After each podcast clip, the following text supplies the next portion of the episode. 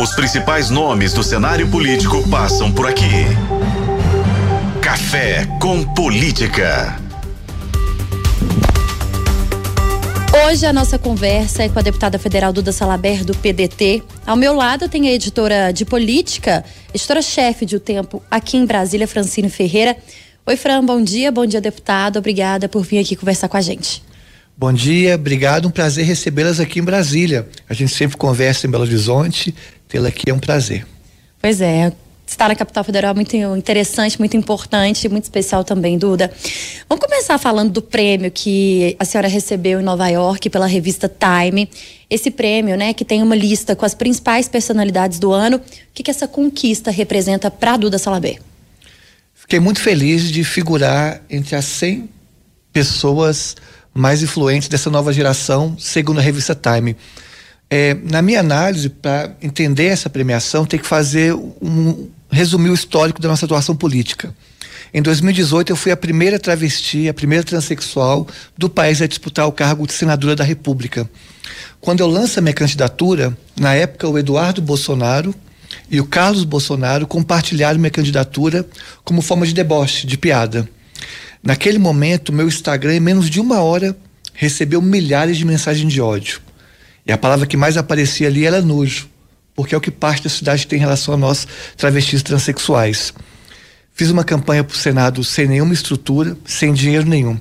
E essa estrutura de ódio que começou com o Eduardo Bolsonaro o Carlos Bolsonaro se intensificou, porque eles começaram a mandar e-mails e telefonemas para a escola que eu trabalhava, pedindo minha demissão, começaram a avaliar negativamente a página do Facebook da escola que eu trabalhava, pedindo minha demissão, e pior, mobilizaram uma manifestação na porta da escola que eu dava aula, pedir minha demissão só por eu ser quem eu sou e ousar disputar o Senado. Eu sabia perfeitamente que eu não tinha chance nenhuma de vencer o Senado, porque depois da presidência o cargo mais disputado é de senadora. Mas não importa, o que estava disputando ali não eram votos, eram consciências. Até porque eu tenho a concepção de que é mais importante do que uma nova legislação é transformar a consciência. Até porque nossos sonhos não cabem nas urnas. Então fiz uma campanha sem estrutura nenhuma, disputando consciências e aí terminei as eleições como sendo votado em todos os municípios de Minas Gerais, dando 55 horas por semana, não parei de dar aula. Fui votado em todos os municípios. As pessoas me perguntam, Duda, essa foi sua maior vitória? Eu falo que não. Eu fui a pessoa mais votada do partido que eu fazia parte. As pessoas perguntam, Duda, essa foi sua maior vitória? Eu falo que não. A minha maior vitória foi saber que por onde eu passo em Minas Gerais, tem pessoas que dizem assim, Duda, meu pai não me aceita não, mas diz que votou em você. E eu respondo: seu pai te aceita sim. Ele tem dificuldade para aceitar seus próprios preconceitos. Seu pai não votou em mim, não. Votou nele mesmo, dizendo que a partir daquele dia ele vai olhar a diversidade de outra forma. E essa é a maior vitória, saber que 350 mil pessoas em Minas Gerais avançaram em consciência e se sentiram representados num corpo que é historicamente tratado como nojo por parte da sociedade. E aí, quando a revista Time nos coloca como as 100 figuras mais influentes, é reconhecendo essa influência que a gente exerce em esfera local, mas que é extremamente importante agora reverberando na esfera nacional. E só dando um último exemplo, por exemplo, na disputa de consciência, que dois anos depois eu disputo a campanha para vereadora, me torno a pessoa mais bem votada da história de BH, fazendo uma campanha lixo zero. Não imprimi nenhum santinho, nenhum panfleto, nenhum adesivo, nada. Dois anos depois saio candidato a deputado federal, de novo uma campanha lixo zero. Não imprimi nenhum santinho, nenhum panfleto, nenhum adesivo em respeito ao meio ambiente. Porque segundo o Tribunal Superior Eleitoral, a quantidade de lixo eleitoral gerado nas campanhas daria para produzir 40 milhões de livros a cada campanha. E aí, depois dessas estratégias, vamos ver na próxima eleição quantas campanhas vão surgir lixo zero. Então, o que a gente está fazendo, para além de disputar voto, é usar o espaço político para construir consciências ecológicas, consciências que respeitam a diversidade. Então, a revista Time, de certo modo, coroa essa construção que a gente está fazendo, que não é individual. É um conjunto de pessoas que estão buscando transformar a sociedade por meio do que é mais potente, que é pensar o mundo de outra forma.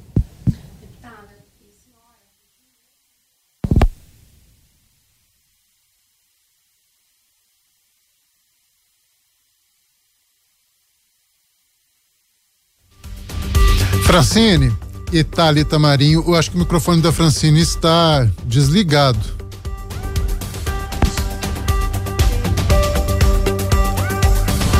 Thalita Marinho, você me ouve? Léo Mendes, eu vou pedir a Francine para refazer a pergunta. Ah, o microfone, Fran, parece que está desligado. Lembrando, eu vou aproveitar, Léo, e dar o seu bom dia aqui também à deputada Duda Salaveri e à Francine Ferreira, que a nossa editora-chefe de tempo aqui em Brasília. A gente, claro, conversava aqui nos bastidores com a deputada e para explicar ao nosso ouvinte, por isso os microfones estavam desligados, né?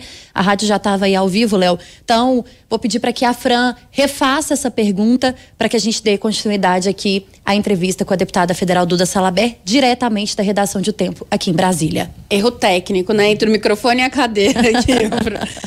Mas então, deputada, eu estava justamente falando que a senhora continua constantemente sendo alvo de declarações transfóbicas, homofóbicas, te acusam de roubar o lugar das mulheres, né? Te chamam é, de forma proposital com pronome errado. A gente viu muito isso na CPMI dos atos de 8 de janeiro, né? A deputada Érica Hilton de São Paulo também tem passado por, por situação parecida.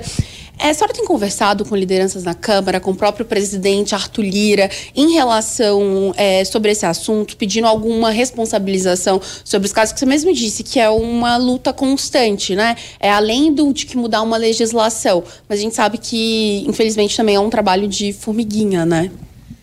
É, a- a cabeça pensa onde o pé pisa. Então vamos lembrar que nós estamos pisando num país ou num território que é o país que mais mata travestis transexuais do planeta há 15 anos consecutivos. Sendo que 80% desses crimes são crimes de ódio. Porque relatórios mostram que 80% dos crimes contra travestis transexuais ocorrem com corpos esquartejados, paus enfiados nos anos. É, dificilmente uma travesti no Brasil é morta com um tiro só, com uma facada só. E a gente vê isso no dia a dia, em que 90% da população de travestis transexuais encontra-se na prostituição. A prostituição para travestis transexuais é quase que compulsória, quase que obrigatória, já que é raro você encontrar uma travesti que não esteja na prostituição. Já fossilizou-se no imaginário popular a concepção de que o único espaço possível para travestis transexuais é na prostituição de madrugada. Então, a UFMG tem um dado alarmante que mostra que 91% das travestis transexuais não concluíram ensino médio que mostra que a violência acaba se infiltrando também na escola por meio de piadas, preconceitos e, e- e uma, uma dinâmica que não respeita a diversidade. Então é um país extremamente violento. E lógico que essa violência ela vai aparecer no parlamento. Existe, por exemplo, a caminhada do orgulho LGBT. Nós, travestistas sexuais, falam- falamos em nossa caminhada do orgulho e até a padaria, porque até a padaria recebemos inúmeros preconceitos, inúmeras violências. Então eles fazem isso aqui no Congresso tentando barrar a nossa atividade política. E eu digo mais que a maior violência que acontece contra mim na política não é errar o pronome. A maior violência que acontece- contra mim na política não é res- desrespeitar a minha identidade. A maior violência que acontece contra mim na política são setores da sociedade que querem que eu discuta somente e exclusivamente a pauta LGBT. Então, quando eu vou discutir pauta econômica, por exemplo, o impacto da Lei Candir nos municípios, querem deslegitimar, de- deslegitimar, deslegitimar meu debate, desqualificar a minha posição e querem que eu discuta exclusivamente a pauta LGBT, como se nós ficássemos, querem nos guetificar. Então, acho que essa é a maior violência que acontece estruturalmente no, no país, mas a gente está mostrando, tanto na Câmara Municipal como foi vereador e agora como deputada federal, que é possível uma pessoa travesti discutir temas estruturantes como combate à pobreza, combate à desigualdade social, questões climáticas. Eu, por exemplo, tive o prazer de representar o Brasil na ONU no debate sobre questões hídricas, já que eu coordeno na frente ambientalista o grupo de trabalho que discute a questão das águas no, no país. né? Eu estive no Parlamento Europeu para poder discutir os impactos da mineração eh, em Minas Gerais e no Brasil. Então isso incomoda muita gente. Então eles usam de artifícios baixos e rasteiros, que é o preconceito e a transfobia, para tentar nos parar. Mas já dizia o, o nosso poeta Mário Quintana: para esses que estão atravancando o nosso caminho, eles passarão, eu passarinho. Então, enquanto os cães ladram, a caravana passa e nós somos a deputada federal mais bem votada da história de Minas Gerais, a parlamentar mais bem votada da história do município e agora estamos figurando em primeiro ou segundo lugar nas pesquisas das, das da campanha municipal para prefeita. Então, o que mostra que esse discurso ele é exceção. A maioria nos apoia porque a gente tem uma- um programa alinhado com os anseios populares. Eu vou aproveitar o gancho, já que, que a senhora citou a questão das pesquisas, né, em Belo Horizonte. Ainda é um desejo a Prefeitura de Belo Horizonte, essa candidatura ou essa pré-candidatura, ela está de fato ganhando estrutura para que Duda Salaber dispute a Prefeitura de BH em 2024? Nós estamos pré-candidata à Prefeitura de Belo Horizonte. Eu tive uma reunião com o ministro e é, presidente licenciado Carlos Lupe, do PDT, que confirmou que nós seremos candidatos pelo PDT em Belo Horizonte. Tive reunião com o Mário Erige, deputado federal, presidente estadual do PDT, que também alinhou conosco essa candidatura. Inclusive, o Mário Erige vai ser um dos coordenadores da nossa campanha, pela sua expertise, experiência. Ele está no sétimo é, é, mandato dele como deputado federal, conhece muito bem o território. Então, essa campanha ela está se construindo. No ponto de vista pessoal, eu não gostaria de ser candidata pela violência política que nós passamos nesse cenário. Há 15 dias atrás, a minha companheira, a minha esposa, recebeu outra ameaça de morte. Eles acharam o e-mail e o WhatsApp dela e mandaram mensagens a, contra a nossa família, ameaçando a mim, a minha filha e ela. Eu tive que votar com colete à prova de bala. Segundo levantamentos, eu fui a, a, a, a, campanha, a última campanha, a candidata que mais recebeu ameaça de morte no Brasil. Então é muito doloroso disputar uma campanha eleitoral.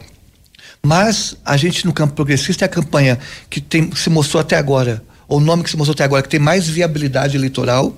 Nós estamos figurando em primeiro ou segundo lugar, ou terceiro lugar, algumas pesquisas. Então, além da viabilidade, há um anseio popular para que nós nos candidatemos. Então, eu prefiro passar 40 dias sofrendo violência política do que ter quatro, correr o risco de quatro anos a cidade maravilhosa como Belo Horizonte, que é uma cidade de vanguarda, ficar na mão de grupos ultraconservadores da, que são ligados a, a questões fascistas e que não tem compromisso nenhum no crescimento e desenvolvimento da cidade. A última pesquisa Data Tempo revela que o eleitor de Belo Horizonte se coloca hoje mais à direita do que à esquerda. Ao mesmo tempo, Duda, a senhora foi a vereadora que mais recebeu votos na história da capital mineira. É, como explicar essa diferença num pensamento, desculpe, respondido hoje pela população? E te preocupa de alguma forma esse levantamento? Não preocupa. É, primeiro, a gente tem que entender que o DNA de Belo Horizonte é um DNA historicamente de eleger prefeitos progressistas. Mas, para além disso, é, a, a, eleição municipal é uma eleição menos ideologizada. A nacional, esse aspecto ideológico tem um papel fundamental e é importantíssimo. Mas as eleições municipais é para discutir problemas estruturais da cidade como por exemplo mobilidade urbana, como por exemplo a crise climática, desemprego, e isso extrapola questões ideológicas. Então, na verdade, é, quando eu me torno a pessoa mais bem votada do parlamento municipal, eu tive voto da esquerda, da direita, do centro. Nós estamos alocados no campo progressista, mas estamos construindo uma frente na cidade que vai justamente reverberar esse anseio de vários setores da sociedade. Então, não, não me preocupa. E outro ponto importante, por exemplo, há temas que extrapolam questões ideológicas. Belo Horizonte tem hoje a segunda maior população de rua do país. Repito, Belo Horizonte tem hoje a segunda maior população em situação de rua do país. E para além disso, nós temos para cada pessoa em situação de rua 20 imóveis, 20 prédios abandonados ou vazios na cidade. E não há em Belo Horizonte nenhuma política habitacional séria. E pior, além de não haver uma política habitacional séria, nós temos um, fato trágico que aconteceu nesse último ano, de que Câmara Municipal mais Poder Executivo se uniram para desmontar o plano diretor da cidade, que tinha como um dos alicerces central fortalecer a política habitacional. Temas como esse, discutir população de situação de rua, é um tema que extrapola questões ideológicas e une a, a, a pensamentos de Belo Horizonte ou posturas de Belo Horizonte no enfrentamento a, a, essa situação. Então nós temos que construir uma política habitacional séria. Isso é consenso na direita, na esquerda e no centro. O que falta, na verdade, é que, infelizmente, nos últimos anos, a política ou o cenário político está muito mais ideológico do que político. A política é a arte de buscar soluções. E aí ideologiza-se muito, discute temas como é, cortina de fumaça e deixa de discutir temas estruturais, como, por exemplo, o aumento em 193% da população em situação de rua nos últimos anos em BH. Agora, falando sobre o campo progressista, como que vai ficar isso nas eleições municipais? Vai ser possível angariar, por exemplo, o apoio de outras siglas, como por exemplo o PT, que já mostrou que não que não que, que vai querer um protagonismo próprio, né? Como que de que forma vocês estão trabalhando para tentar apoio de outras siglas, até porque também a conjuntura de um campo progressista fica mais forte a partir do momento em que você recebe mais apoio.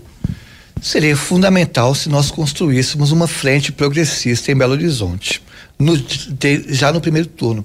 E temos conversado com os partidos nesse sentido. Conversei com a presidenta do PT, Gleisi Hoffmann, tenho conversado com o pessoal, com rede, com a rede, com o PSB, né, com o PSD. Então são partidos que a gente tem conversado na busca de construir uma frente em Belo Horizonte. Mas se não for possível, isso não é um obstáculo. Até porque o primeiro turno é fundamental para se mostrar a, a, de, uma pluralidade de programas para a cidade.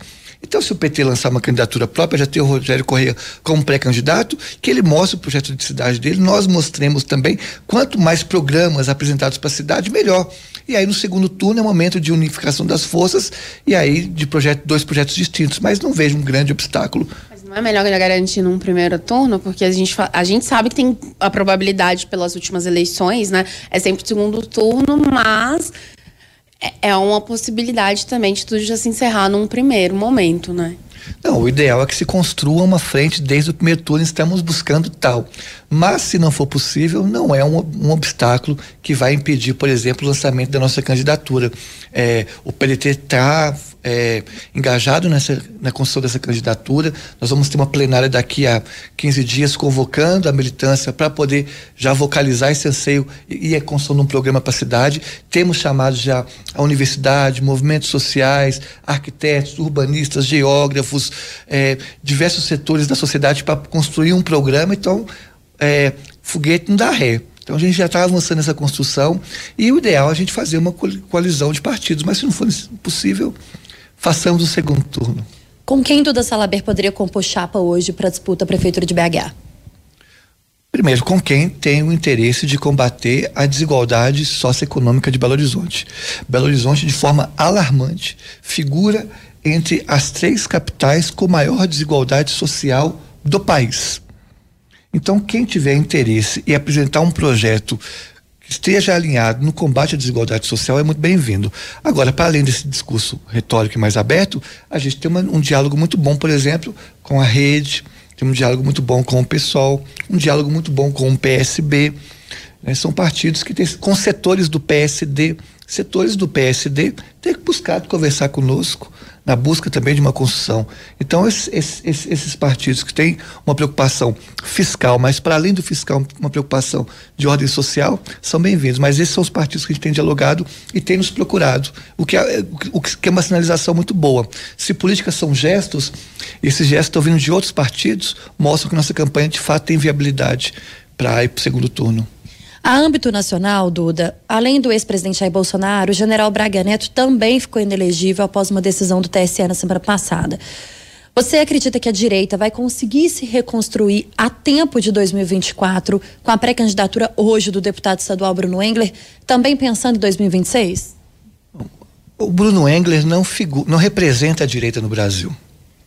Ele representa um setor totalitário, autocrático que flerta com o fascismo. Então, adoraria que Belo Horizonte conseguisse lançar uma candidatura de direita que tivesse peso eleitoral. Porque aí teriam dois programas sérios de cidade. Seria um programa nosso construído no campo progressista e um campo da direita mostrando também uma posição. Mas o Bruno Engler, tal qual o Jair Bolsonaro, chamar o Jair Bolsonaro de candidato de direita é uma chacota com a história da direita no Brasil. Na verdade, nós temos um governo esses candidatos eles negam a política, negam a democracia e por isso negam o acúmulo que tanto a direita como a esquerda como o centro fizeram na construção da democracia nacional. Se nós temos hoje uma, uma, uma, uma Constituição que é referência internacional na defesa dos direitos humanos, essa Constituição foi feita tem a, tem a, impressão da direita, da esquerda do centro ali. Então, na verdade, Bruno Engler, infelizmente, não representa a direita no Brasil e o que tem mostrado nas pesquisas é que está desidratando, o que mostra que o bolsonarismo tem perdido peso. O Bolsonaro já está inelegível duas vezes, lembrando que as duas ações são do PDT. Está né? é, tá inelegível e, para além disso, a prisão já está encaminhada. Porque na CPMI, que eu tive o prazer de participar, nós sugerimos o indiciamento do Jair Bolsonaro e de outras pessoas para outros crimes que cometeram contra o país. Então, acredito que o Bolsonaro deve ser preso nos próximos meses, que vai apontar mais uma mais essa força bolsonarista derretendo e o Bruno Engler eh, deve junto com, esse, com, esse, com, essa força ainda bem, né? E, e fica o desafio para a direita de fato lançar um candidato que tem uma responsabilidade social e não meramente discursos ideológicos vazios que não estão comprometidos em nada com o combate principal da desigualdade social em BH. Continuando aqui no assunto na capital federal, né? É, não tem como a gente não citar isso, porque muito tem se falado a questão de representatividade no, no governo Lula, né? Há aquela imagem emblemática, né, é, do dia 1 de janeiro, do Lula subindo a rampa com várias pessoas que representam diferentes setores da sociedade. A gente teve nas últimas semanas muita baixa né, de mulheres no alto escalão, Rita Serrano na Caixa, é, Ana Moser no esporte. Recentemente, o Cacique Raoni também foi na porta lá do Palácio Planalto tentar falar com o presidente, buscando realmente é, cobrar algumas coisas, algumas promessas que foram feitas durante a campanha. A gente sabe, governo de coalizão, é preciso de, para conseguir governabilidade, há de se negociar. Mas é preciso ceder tanto para o Centrão, Duda. Não tem como fazer de outro jeito? Vocês estão cobrando Lula de alguma forma em relação a isso? Olha, a vitória do presidente Lula, eu digo sempre isso, a vitória do Lula não foi a vitória dos sonhos, mas significou a derrota de um pesadelo, que era o Jair Bolsonaro, que construía uma política negacionista, é, de afronta a, a, a, aos direitos humanos, afronta aos direitos, aos programas sociais e também à democracia. Então, repito, a vitória do Lula não foi a vitória dos sonhos, mas a derrota de um pesadelo. Nesse primeiro ano do governo Lula, de 0 a 10, eu avalio com a nota 6. É, teve pontos positivos, como, por exemplo, buscar reconstruir e fortalecer programas sociais que estavam sendo desconstruídos na antiga gestão. Para além disso, compôs um, um, corpo ministerial de pessoas técnicas que podem muito qualificar a política nacional, como, por exemplo, nós temos no Ministério da Saúde uma ministra excelente, é, como também no Ministério de Direitos Humanos e outros ministérios no campo da educação, por exemplo, que a educação tem um, um pilar central para o país, quando coloca Camilo Santana com a sua trajetória, que colocou o Ceará como referência internacional na, de uma educação de qualidade, chamá-lo para o Ministério é uma sinalização importante. Além disso, no ponto de vista econômico, tem gestos tímidos, mas porém importantes, por exemplo, no combate à inflação, a inflação de alimentos diminuiu 15% no governo Lula, então são pontos importantes. Agora, tem deixado a desejar em alguns pontos, como por exemplo, é ainda muito refém do Centrão, é a, a crítica que a gente faz, é, e para além de ser refém do, do, Centrão, eu acho que há alguns pontos que o governo Lula ainda não avançou e que tem que avançar, como por exemplo, no campo da segurança pública. Qual que é o projeto do governo Lula para a segurança pública? Eu acho que, e, e tem deixado essa pauta dado de presente para a ultradireita que debate muito mal esse debate, essa questão. E além de discutir mal a segurança pública, a outra direita e o Lula não apresentar um programa para a segurança pública claro para a sociedade, e ainda vai fazendo retrocesso, como por exemplo, na questão da privatização de presídios. O governo Lula tem andado de mãos dadas com governadores no processo de privatização dos presídios, que é algo extremamente sério. Porque quando nós pegamos experiências internacionais, deram errado e o sinal que, a, que, o, que o, Lula está dando é de que em, o encarceramento em massa como algo lucrativo. Nós já temos a terceira maior população carcerária do mundo. Nos governos PT, nós tivemos um aumento de 480% da população carcerária no Brasil e agora quer privatizar. Nosso mandato, por exemplo, tinha visto que em Minas Gerais estava avançando é, o processo de privatização do sócio educativo. Do modo... E aí nós fizemos a, a denúncia aqui no governo federal e tinha verba do governo federal envolvida e o governo federal virou as costas para essa questão e não só virou, mas por meio de decretos tem criado uma estrutura é, jurídica que, favor, que possibilita a privatização de presídios e pior, colocado no BNDES linhas de financiamento para privatizar o, o, o sistema prisional. Isso é muito sério porque além de tornar o encarceramento em massa como algo lucrativo, você constrói em espaços prisionais trabalhos ou um cenário cujo trabalho pode se assemelhar ao que era na escravidão, análogo à escravidão. E isso tem mostrado experiências internacionais. Então, um governo que se diz de esquerda, que se diz defensor de direitos humanos, não pode tolerar ou andar de mãos dadas com governadores para a privatização de presídios, que é um problema, como eu disse, do, da política de segurança pública do governo federal. E também essa questão de como o governo tem dialogado com o Centrão é muito ruim. Então, assim, de 0 a 10 ou nota 6, acho que tem que avançar, sobretudo no campo de como criar essa governabilidade, essa governabilidade a partir ou superando o Centrão, né? Duda Salaber, deputada federal, foi a nossa convidada de hoje no Café com Política. Deputada, um prazer falar com a senhora aqui em Brasília ou lá em Belo Horizonte. Eu espero que a gente possa fazer muitos cafés com políticas aqui na FM Tempo. Eu agradeço, parabenizo esse que é, na minha opinião, o melhor quadro de política, que discute política no Brasil. É uma referência o trabalho de vocês, sobretudo tendo mulheres no protagonismo, merece muito aplauso. Obrigado. Obrigada a você, Francine Ferreira, editora-chefe de Tempo em Brasília. Obrigada por dividir comigo aqui esse momento tão importante aqui da FM Tempo. Sempre um prazer, Thalita. Só chamar que a gente vai. Pois é, e me chama também que eu venho para Brasília. Léo Mendes, a gente volta com você aí no estúdio para encerrar o Tempo News primeira edição. Excelente, Talita Marinho, Francine Ferreira e um obrigado especial aí à deputada federal Duda Salaber pela excelente entrevista. Muitos ouvintes aqui elogiando e agradecendo a participação da Duda neste Café com Política. Os principais nomes do cenário político passam por aqui. Café com Política.